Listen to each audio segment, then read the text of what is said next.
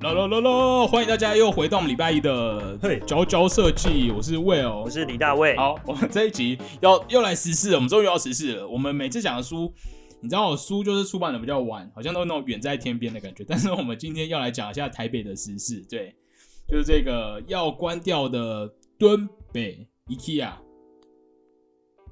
对 OK，，OK，好，那这本然后我们要搭配，对对对，我们就是要搭配一本书，搭配一本书，叫做什么？这个叫做 IKEA 的 Book。对，大家其实可以在 IKEA 的网站买到，就是一本粉红色的书。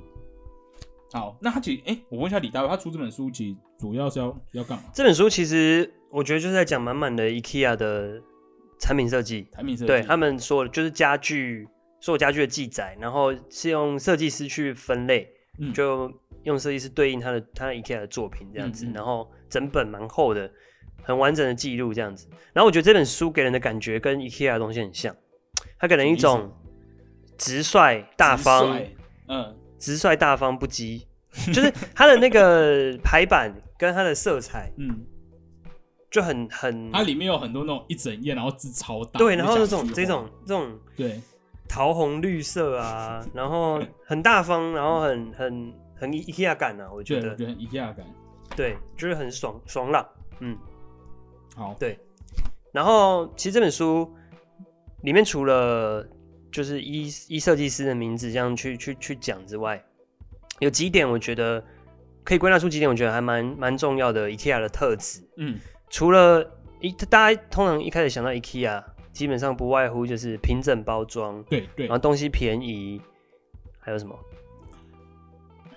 就没有没有那个没有那什么没有文字的，啊，说明书，说明书。对，嗯。好，那这本书其实可以看到几个蛮蛮重要的点，它里面有讲到，呃，你知道为什么？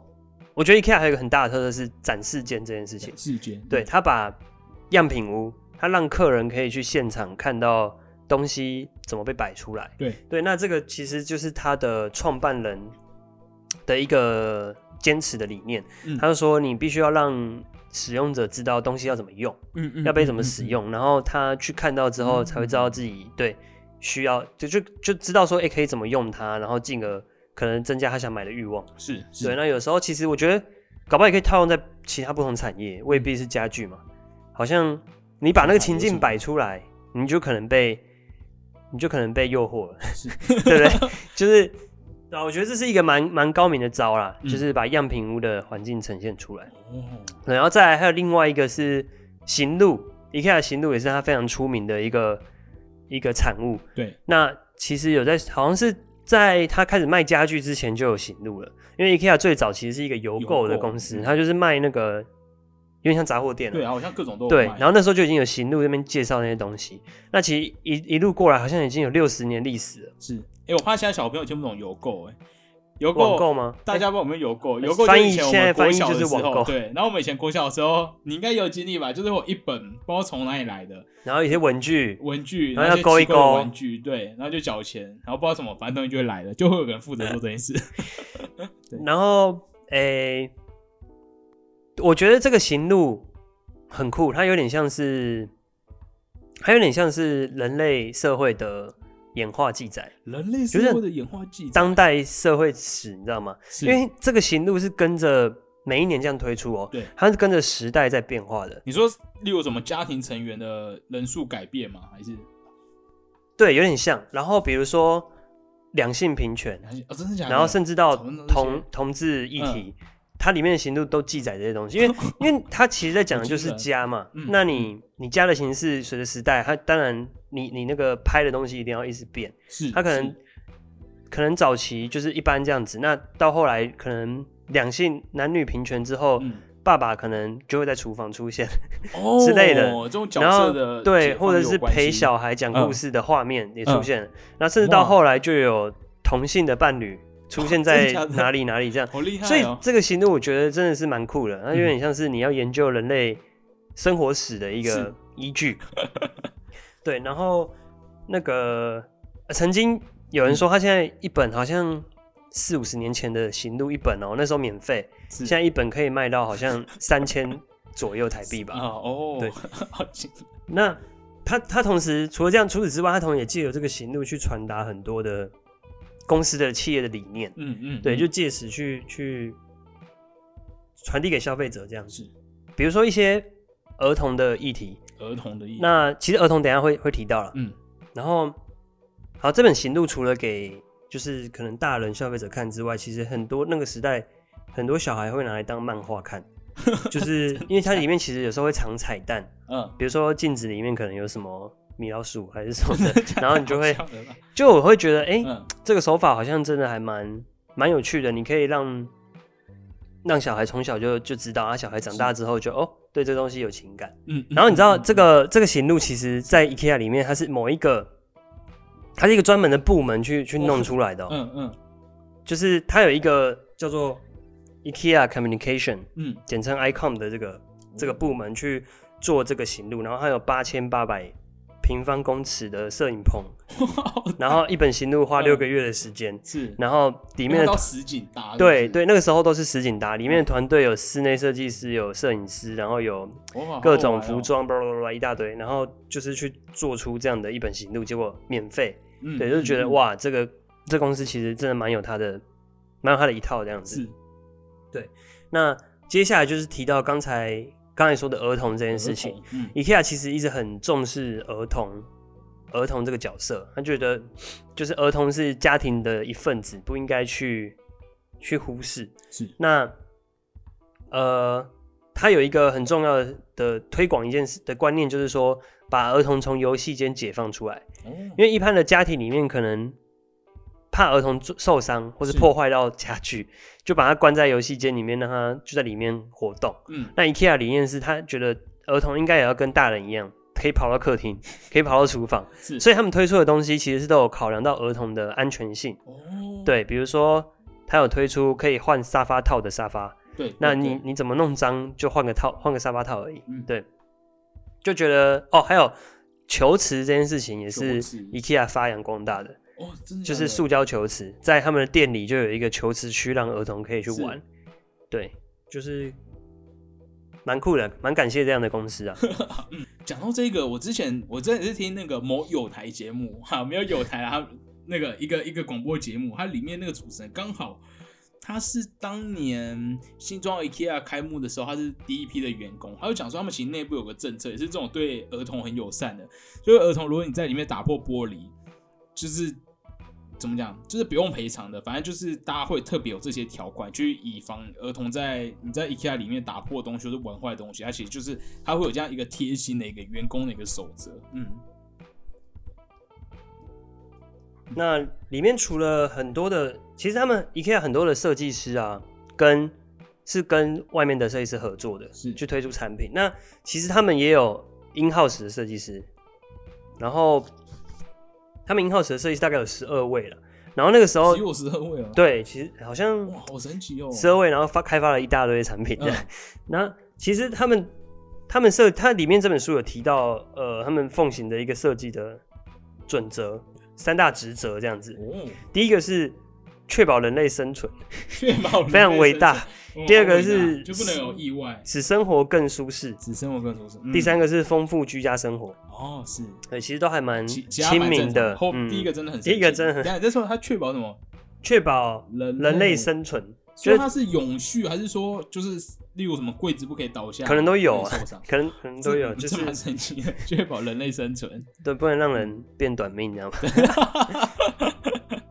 然后，诶、哎、我觉得这蛮有趣的欸，因为我觉得你知道，我最近买买一个东西的时候，我就发现它那个产品它多印了一行字，写说什么什么，请适度让眼睛休息，哦不要过久盯着荧幕。然后下面刮胡写说台湾地区要求，那为什么就台为湾的法什么要这样规？会要求，好像有荧幕的产品都要有这个警语，叫但干嘛大家不要看太久荧幕。干嘛还挂号特别这样讲？我不知道，感觉好像他自己，感觉好像他自己不想讲，然后被迫。对，我觉得很神奇。我看到这一句，因为后面真的有怪物写说什么台湾地区法官，什么台湾地区，反正我觉得很神奇，确确保人类活着，对，好生存，以上关于这个是 IKEA 的这个种种介绍，错。那我们会提到这本书，的是因为敦北店嘛，即将要在四月二十六结束。哎，等一下，今天几号？还没还没没一个月。哦，一个月，对对对，对对对我们现在是三月，对，好，它快结束了，对，其实这真的有一种有一种很久没有，应该说近期好像没有这种，就是呃要去适应，就是适应。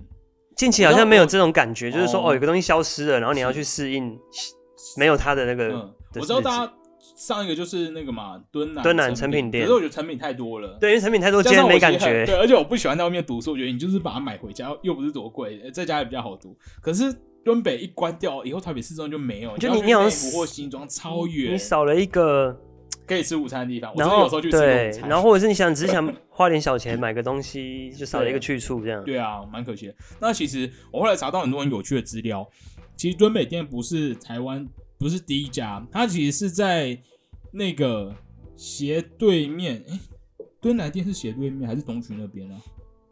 没有，就是它南边啊，就敦敦北只是往往下开然后有一间，哦就是我想说哪一间了、哦？搜狗。对嗯，它其实最早是在搜狗的敦南店的地下层，然后是在一九九四年的十二月十七日开幕，然后它在二零零一年九月结束营业。那敦北店其实是一九九八年结束，所以其实有点重叠。所以第最早其实是敦南店，但是太早期，我那时候其实我是板桥人，所以我那时候还没有在台北市混这样子的，而且是基隆人嘛。对啊我然后都完全不知道我最早知道也是新庄店开，然后那时候才会开始，最早是家里都去吃饭，然后到大学的时候才开始真的去那边买家具。那那讲到 IKEA，讲到 IKEA，哎、你有什么最喜欢的产品吗？最喜欢的 IKEA 产品哦，最常用还是最喜欢啊？都可以，都可以。哦诶、我最常用应该就是它的一个万用包，很很小的、很小，小小的一个灰色万用包，然后比较新对，比较比较新的。嗯然后其实喜欢的原因有点有点势利，不是应该说，因为它真的太便宜了，你知道吗哦？就是包真包包真的超它的东西，有时候就是便宜到你会觉得嗯，就是买吧这样子，是，就是一种便宜产生的魅力。嗯嗯嗯，就是哇，怎么可以这么便宜？然后又 又看起来蛮好看的，然后就就买了。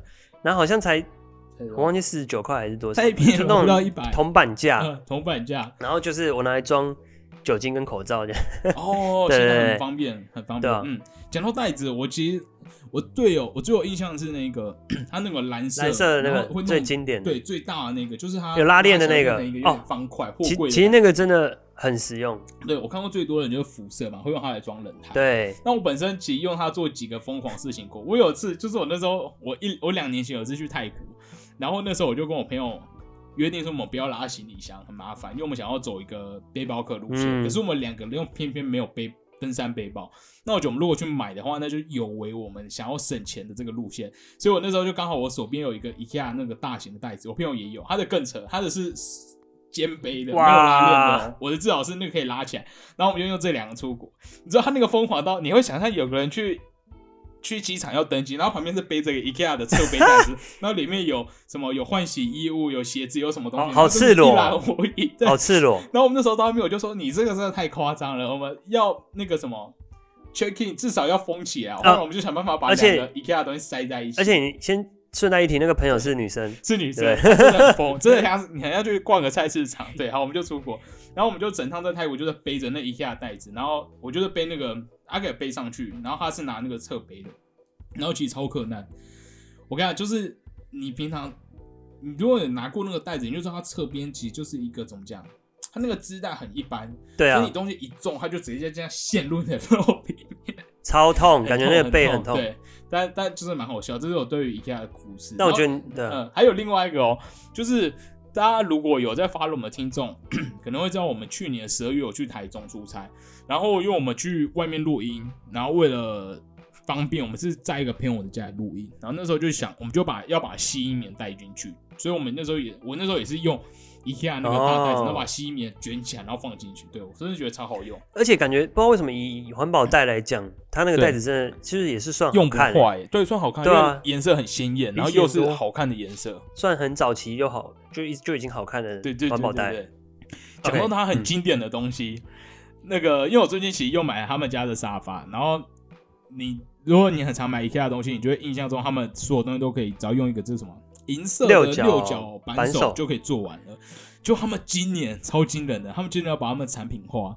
我不知道我们这集上的时候试出了没，但它这个产品是要在四月上市，而且我跟我们这集也没有跟 IKEA 合作，但就很想要介绍这个产品，因为真的很棒。它第一个，他们有个活动叫做 IKEA Art Event 二零二一，然后他们有请一个东日本的东极创意创意团体 GeoChop，应该是这样念 Geo Trap，然后他们就是要把他们这个经典的这个。